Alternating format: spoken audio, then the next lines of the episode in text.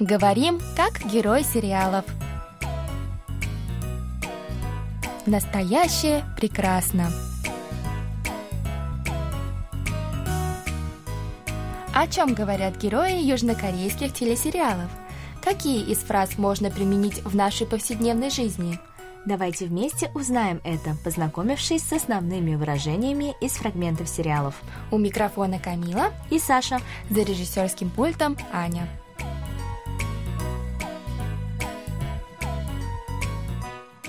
Друзья, ну что, для начала давайте прослушаем сегодняшний диалог. 너 진짜 왜 그래? 안심해 엄마. 엄마가 말하는 그 변한테 옛 여친이 나타났어. 나랑 정반대인 것 같아. 그래서 알았지. 나 같은 스타일한텐 매력을 못 느끼겠구나. 어머머, 눈이 삐었다. 우리 미래 같은 스타일에 매력 못 느끼면, 어? 다 마음에 안 드네, 그 편. Теперь еще раз прослушаем с переводом на русский язык. 너 진짜 왜 그래? 너 진짜 왜 그래? Да что с тобой такое? 안심해 엄마. 엄마가 말하는 그 변한테 옛 여친이 나타났어. 안심해 엄마. 엄마가 말하는 그 편한테 옛 여친이 나타났어. Не беспокойся, мама. Тут вдруг появилась его бывшая. 나랑 정반대인 것 같아. 그래서 알았지. 나 같은 스타일한텐 매력을 못 느끼겠구나. 나랑 정반대인 것 같아.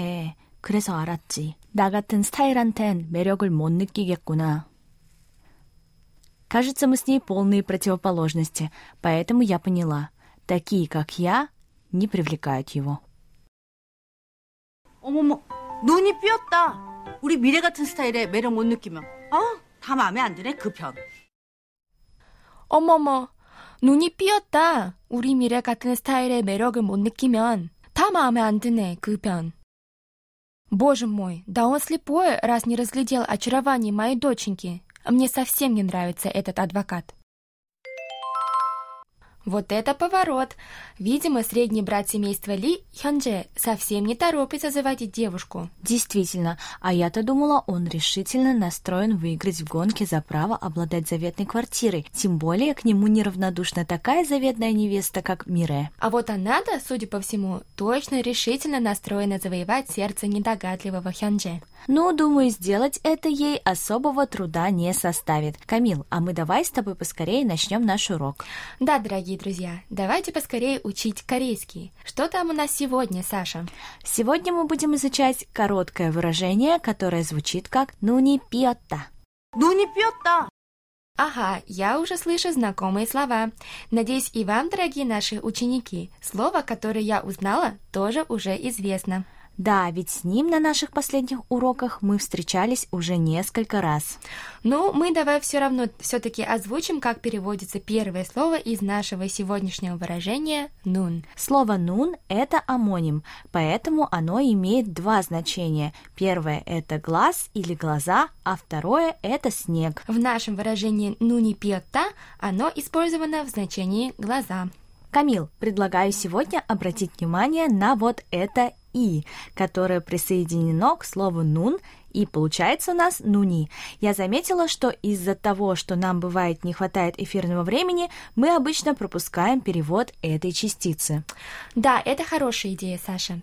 Друзья, в корейском языке, как и в русском, есть падежи, которые образуются с помощью частиц. Так вот, частица «и» указывает на то, что существительное, к которому она присоединена, стоит в именительном падеже. Важно обратить внимание, что частица «и» присоединяется только к существительным, которые заканчиваются на так называемый закрытый слог, то есть слог, который заканчивается согласной буквой. Как, например, наше слово «нун», которое заканчивается на согласной гласную букву ниын со звуком н, или тип дом. Это слово заканчивается на букву пиып со звуком п, поэтому, чтобы поставить его в именительный падеж, нужно добавить к нему частицу и. В случае существительных, которые заканчиваются на гласную букву, к ним будет присоединяться частица «к». Давайте рассмотрим слово «наби» или «бабочка». Оно заканчивается на букву «и», поэтому мы будем добавлять частицу «к», и у нас получится слово «набика» в именительном падеже. А вот если добавить к слову «наби» частицу «и», то получится «наби-и», которое является неверным. Ангён – очки, ангёнги. Пада – море, падака. От присоединения к существительному частицы «и» или «ка» оно не меняет свой смысл. Так зачем тогда она вообще нужна, могут спросить наши радиослушатели. Давайте я приведу пример. Ури хакё значит моя школа. Обратите внимание, ури это существительное, которое переводится мы. Однако, когда оно стоит в словосочетании и без частицы к, оно становится прилагательным и переводится как мой, моя, мое и так далее. Ури хакё будет переводиться как «моя школа», а вот урига хакё уже правильно не перевести, ведь здесь урига, оно будет значить «мы». Мы школа – это и не предложение, и не словосочетание, не порядок. Получается, именительный падеж дает нам знать, что другие падежи не были использованы. Ну, думаю, с именительным падежом и частицами «и» и «га» мы разобрались, так что давайте вернемся к нашему выражению «нуни пиота». Слово «нун» мы перевели как «глаза». Дальше у нас идет глагол «пиота». В этой фразе он стоит в прошедшем времени, а его инфинитив – это «пида», что переводится как «вывихнуть». Получается выражение «ну не пьета» переводится как «вывихнуть глаза» или «вывихнутые глаза»? Дословно да. Вообще выражение «ну не пьета» или «ну не пида» используют, когда критикуют кого-то, кто не смог рассмотреть или увидеть что-то очевидное, поэтому не разобрался в ситуации. Как в нашем сегодняшнем диалоге мама Мире ругает Хёнже, который пока не смог по достоинству оценить очарование ее дочери.